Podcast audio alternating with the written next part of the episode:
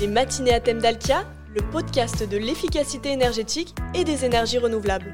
Bonjour, bienvenue dans le podcast qui vous donne des solutions concrètes et des retours d'expérience pour aller vers plus de sobriété, améliorer votre efficacité énergétique et accélérer votre décarbonation. Ce mois-ci avec Olivier Perrier, directeur commercial collectivité et tertiaire de Dalkia, et Johan Raymond, directeur commercial B2B d'EDF ENR, nous allons nous intéresser à l'autoconsommation. Déjà très répandue chez les particuliers, elle séduit de plus en plus d'entreprises, d'industries, de collectivités ou d'établissements de santé. Produire et consommer sa propre électricité s'avère en effet très avantageux, comme vous le verrez dans cet épisode. Les matinées à thème d'Alkia, animées par Paul-Emmanuel Géry. Bonjour Olivier Perrier. Bonjour Paul-Emmanuel. Merci de nous accueillir dans les bureaux de Dalkia Nantes. Vous travaillez avec euh, vos équipes sur de très nombreux projets et notamment sur de l'autoconsommation. Alors, quand on parle de solaire, de quoi s'agit-il exactement? Alors, le solaire, on parle de, de, deux technologies. La première qui consiste à produire de la chaleur, qu'on appelle le solaire thermique, et le deuxième, le photovoltaïque, qui consiste à produire de l'électricité. Et qu'est-ce qu'on entend par autoconsommation? Quand on parle d'autoconsommation, on parle de produire de l'énergie électrique à travers des panneaux solaires que l'on va consommer sur place sur le bâtiment. Et donc c'est ça qu'on appelle l'autoconsommation individuelle. Et puis lorsque cette même énergie solaire est produite pour le bâtiment et également pour les bâtiments voisins, on appelle ça alors autoconsommation collective. Voilà, donc l'autoconsommation collective, c'est le partage de la production entre plusieurs consommateurs voisins, que ce soit des entreprises, des collectivités ou des particuliers. Et quand on a un surplus de production, Effectivement, il est possible de produire plus que les besoins du, site.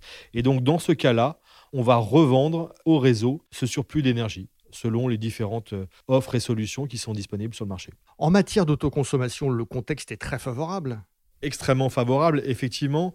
D'abord parce que le prix de revient des installations baisse du fait d'abord de progrès technologiques, d'autre part de la hausse de la performance de ces mêmes panneaux solaires, et puis bien évidemment, il y a une massification des, des projets, et tout ça concourt à faire baisser les investissements et donc les prix des panneaux. Et donc on a une amélioration sur le retour sur investissement.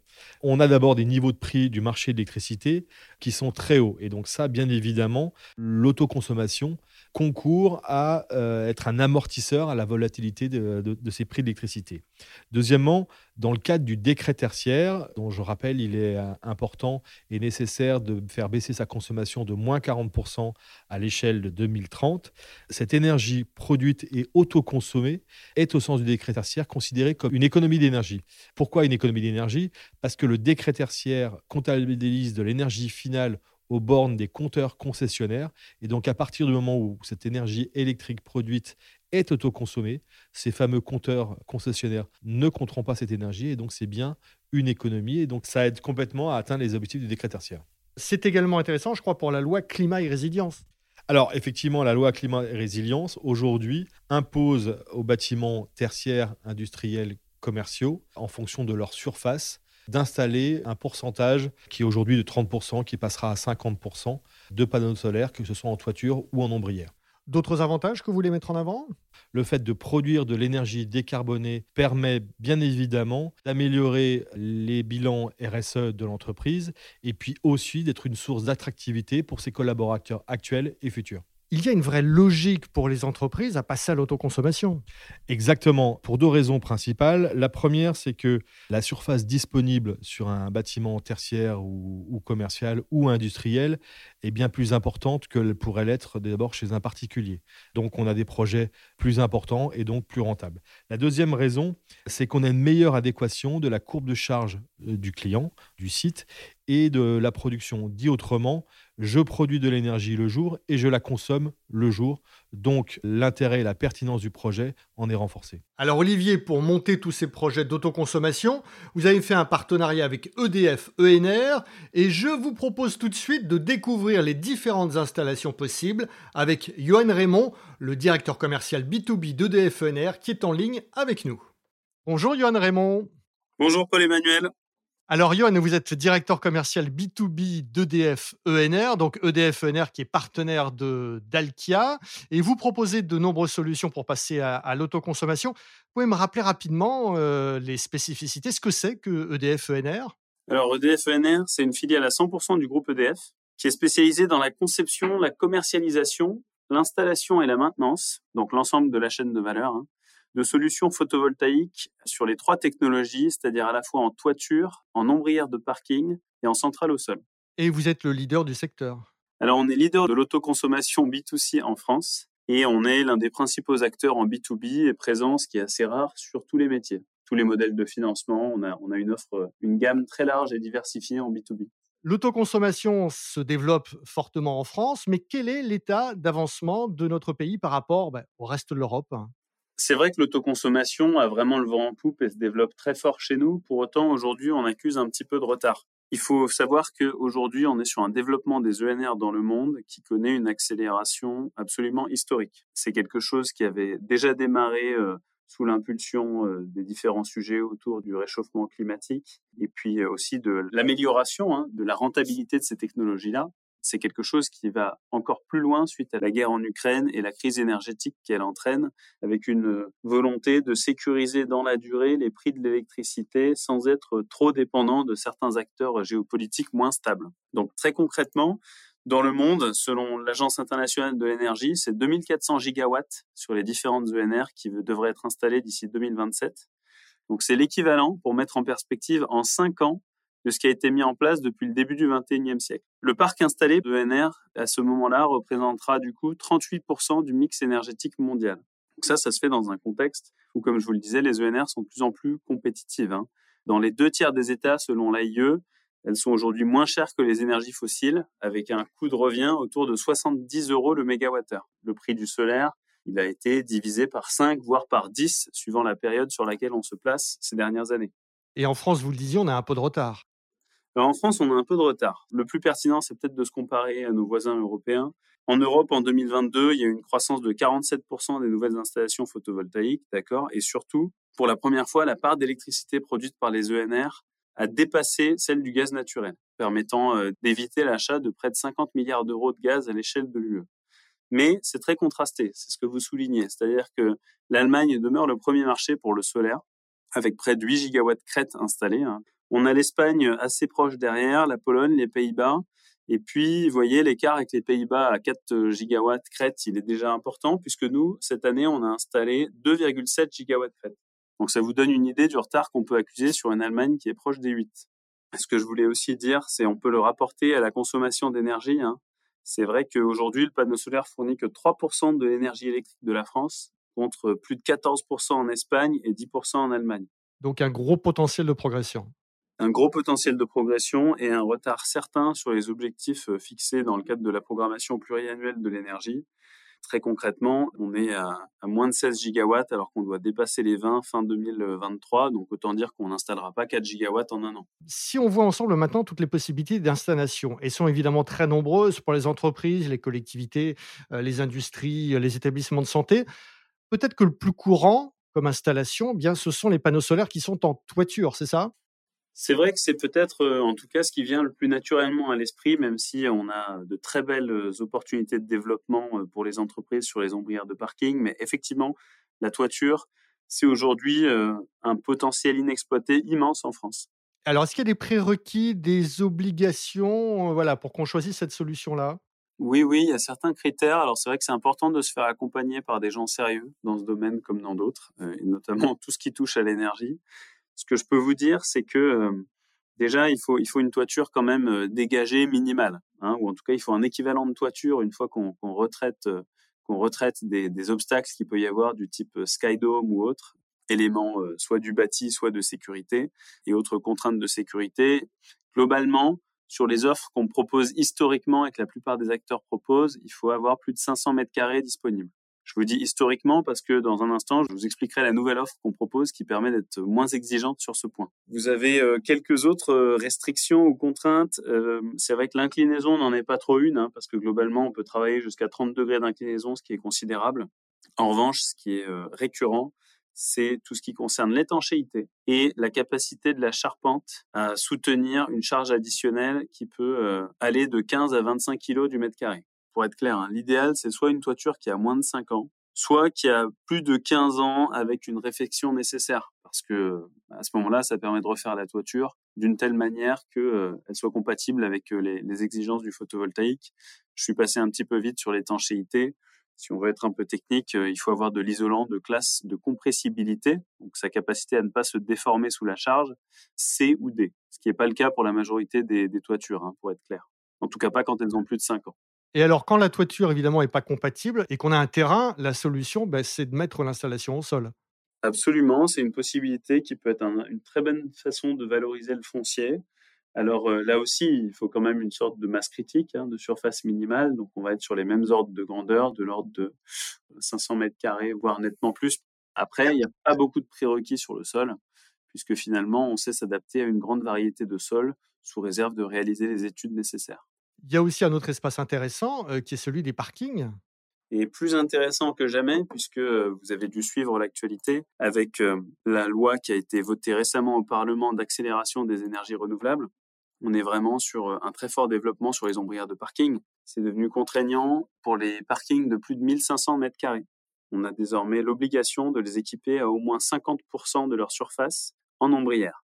C'est une contrainte et aussi une opportunité, c'est-à-dire que c'est l'occasion déjà d'apporter du confort aux usagers, de plus en plus pertinent, euh, je pense, dans un contexte de réchauffement des températures, hein, puisque bien sûr les ombrières protègent à la fois de la pluie et du soleil, mais aussi de s'affranchir euh, d'une facture euh, d'électricité qui, on l'a vu, a plutôt tendance à s'alourdir en produisant sa propre électricité. Vous avez, je crois aussi, dans ce domaine-là, un partenariat avec EasyVia, qui est la filiale d'EDF qui est spécialisée dans la recherche pour les véhicules électriques. Absolument. Nous travaillons conjointement avec euh, nos collègues d'Isivia pour proposer des euh, installations d'ombrières de parking, soit déjà équipées de bornes d'infrastructures euh, de recharge de véhicules électriques, soit prééquipées pour installer ces bornes. Ce qui là aussi répond à une contrainte et une obligation réglementaire, puisque la loi d'orientation des mobilités oblige les entreprises à équiper leur parking ou à les prééquiper suivant le cas pour les bornes IRVE. Si on parle un petit peu chiffres. Est-ce que vous pourriez nous donner des ordres de grandeur de ce que ça peut coûter, les panneaux solaires, de ce que ça peut produire, s'il y a des coûts de maintenance, enfin nous donner quelques chiffres concrets? Bien sûr, alors ce sera des ordres de grandeur. Hein. Ensuite, ça mérite un chiffrage détaillé parce que chaque projet est différent. Hein. On est quand même sur des métiers du bâtiment, du BTP, donc euh, voilà, ça, ça mérite d'être étudié dans le détail. Mais je pense que c'est bien d'avoir quelques ordres de grandeur en tête. Ce que je peux vous dire, une installation en toiture, si on reste sur les 500 mètres carrés pour pas perdre les auditeurs, c'est environ 100 kW crête de puissance photovoltaïque. Ça, ça vous parle peut-être moyennement. Ce qui vous parlera peut-être plus, c'est euh, le, tarif. Il faut compter euh, environ 90 000 euros en coût complet. Alors ça, ça c'est le coût vraiment d'une installation entre guillemets classique. Euh, s'il faut refaire la toiture, c'est différent. Si vous voulez une offre d'exploitation maintenance de la centrale qui vous permette de vraiment sécuriser votre production photovoltaïque, parce que c'est quand même ça l'enjeu, il faut compter toujours sur cette même surface de toiture l'équivalent de 1500 euros par an pour avoir un bon niveau de garantie et de sécurité. J'ai pas fait le calcul de tête. Ça donne quoi en matière de taux de rentabilité, un projet comme ça à peu près? C'est compliqué parce que pour moi, si vous voulez, ça, ça va être extrêmement dépendant de la taille du projet, etc. Donc, c'est des chiffres qui sont à prendre avec beaucoup de pincettes. Ça me choquerait pas de, parler de TRI de 10%. C'est un bon placement. non, non, mais c'est clair. Alors après, c'est extrêmement sensible à l'hypothèse de coût de l'électricité. Mais avec les factures électriques actuelles de nos clients, on a vite fait d'afficher des très beaux taux de rentabilité sans tordre les chiffres. Hein. Vous nous avez parlé de projets très intéressants, donc sur les toitures, les ombrières, euh, au sol. Euh, je croise beaucoup d'entrepreneurs et certains me demandent si c'est pas réservé aux grandes entreprises. Et là, vous allez me dire non. Ben, tout à fait, je vais vous dire non. Euh, en tout cas, ça ne l'est plus. Ça ne l'est plus. C'est la vocation de DFENR de démocratiser l'accès au photovoltaïque pour un panel toujours plus large d'entreprises. Et nous venons à ce titre de lancer une nouvelle offre sur le marché à destination vraiment des PME, PMI, sur des tailles de toiture notamment beaucoup plus faibles que ce que nous adressions auparavant. Et donc là, on parle de euh, une centaine de mètres carrés en toiture.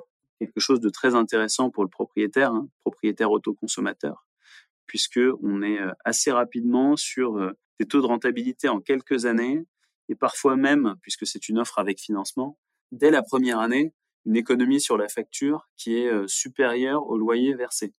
Alors, vous avez donc un partenariat avec euh, Dalkia euh, pour travailler sur l'autoconsommation. Comment est-ce que ça s'inscrit? Comment est-ce que vous travaillez ensemble? Alors, nous travaillons avec Dalca sur les réponses aux marchés publics globaux de performance, où nous apportons vraiment la brique photovoltaïque sur ces affaires-là, où euh, Dalca est amené à répondre pour aider les bâtiments à satisfaire leurs obligations dans le cadre du décret tertiaire. Et nous avons aussi un partenariat avec euh, Dalkia Froid Solutions. On travaille ensemble sur la GMS avec Dalkia Froid Solutions, qui est vraiment un secteur euh, où les besoins de consommation d'électricité et en même temps les euh, surfaces disponibles en parking sont considérables. Et donc là aussi, nous adjoignons nos services sur la partie photovoltaïque au travail qui est mené par Dalkia Froid Solutions d'accompagnement sur le froid et la ventilation. Est-ce que vous avez un exemple de projet dans le domaine de l'autoconsommation qui vous semble vraiment emblématique?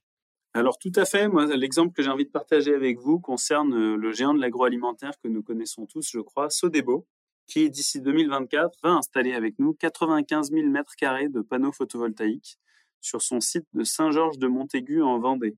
Ça, ça leur permettra de couvrir euh, l'équivalent de 11% de leur consommation totale annuelle, soit euh, l'équivalent de 1280 maisons de 100 mètres carrés en chauffage électrique, pour donner un ordre de grandeur. Ouais, donc un projet impressionnant et efficace. Alors, absolument, c'est à la fois très intéressant pour eux. Bien sûr, ça leur permet de matérialiser leur engagement pour le développement durable. Euh, et puis, on est sur une taille de projet qui est totalement exceptionnelle pour de l'autoconsommation industrielle en France. Merci pour euh, toutes ces précisions. Euh, Raymond, merci à vous. Merci à vous. Les matinées à thème d'Alkia, le podcast de l'efficacité énergétique. Olivier, on peut vraiment dire qu'il y a un grand mouvement d'électrification des entreprises, des industries, des collectivités en France. Effectivement, Paul-Emmanuel, le mix énergétique français s'électrifie fortement au détriment des, énergies fossiles. Et donc Dalkia souhaite proposer des offres qui vont coupler pompe à chaleur, géothermie et photovoltaïque en autoconsommation. Ceci pour accélérer la décarbonation des bâtiments et obtenir le mix énergétique idéal avec des solutions de pilotage numérique que l'on proposera à nos clients. Et donc au final, bien évidemment, optimiser leur facture énergétique le plus intéressant, c'est d'intégrer l'autoconsommation dans un bouquet d'actions et aussi dans un contrat adapté, comme vous le faites chez Dalkia. Et là, je pense au contrat de performance énergétique, au CPE. C'est le sens de notre partenariat que l'on a monté avec EDF ENR, de pouvoir rajouter une nouvelle solution performante à ce bouquet d'actions de performance énergétique que l'on intègre et que l'on opère au travers d'un contrat de performance énergétique ou marché public global de performance. Vous pouvez me rappeler les avantages du CPE bah, d'abord, le CPE est extrêmement bien adapté au nouveau contexte énergétique, car dans un même contrat va être regroupé une multitude d'actions de performance énergétique dont les résultats seront garantis contractuellement par Dalkia. Et l'autoconsommation vient enrichir euh, cette palette d'actions de, performance énergétique et permettre d'atteindre encore plus facilement les objectifs du décret tertiaire. Et vous avez un exemple de CPE par exemple, on peut prendre euh, le cas de la ville de Villeneuve-d'Ascq, qui a choisi le format du contrat de performance énergétique et dans lequel la solution d'Alca retenue intégrait de l'autoconsommation collective, mais également de l'isolation de, façade, du remplacement de chaudières, du remplacement d'ouvrants, etc., etc. Un mot de conclusion? Alors d'abord, Dalca est très satisfait d'ajouter une nouvelle solution à, son offre globale d'efficacité énergétique, dont le rapport investissement sur les économies d'énergie et les économies de carbone est excellent. Et puis, il produit d'autant plus de résultats qu'il est intégré à toute une palette d'actions de performance énergétique que l'on retrouvait euh, de manière traditionnelle dans nos contrats de performance. Et puis, bien sûr, on est ravi d'accueillir euh, comme partenaire privilégié EDF ENR. C'est le leader de son marché. Et bien évidemment, ça démontre toutes les synergies entre les différentes entités du groupe EDF. Merci Olivier. Merci. Voilà, c'est la fin de cet épisode. Merci à vous de l'avoir suivi. N'hésitez pas à le liker, le partager, le commenter. Vous pouvez trouver plus d'infos sur l'autoconsommation et bien sûr écouter les autres épisodes des matinées à thème d'Alkia sur le site dalkia.fr. Pour contacter un expert pour vos questions, eh bien, il y a un email dcm.dalkia.fr. On se retrouve le mois prochain. À bientôt.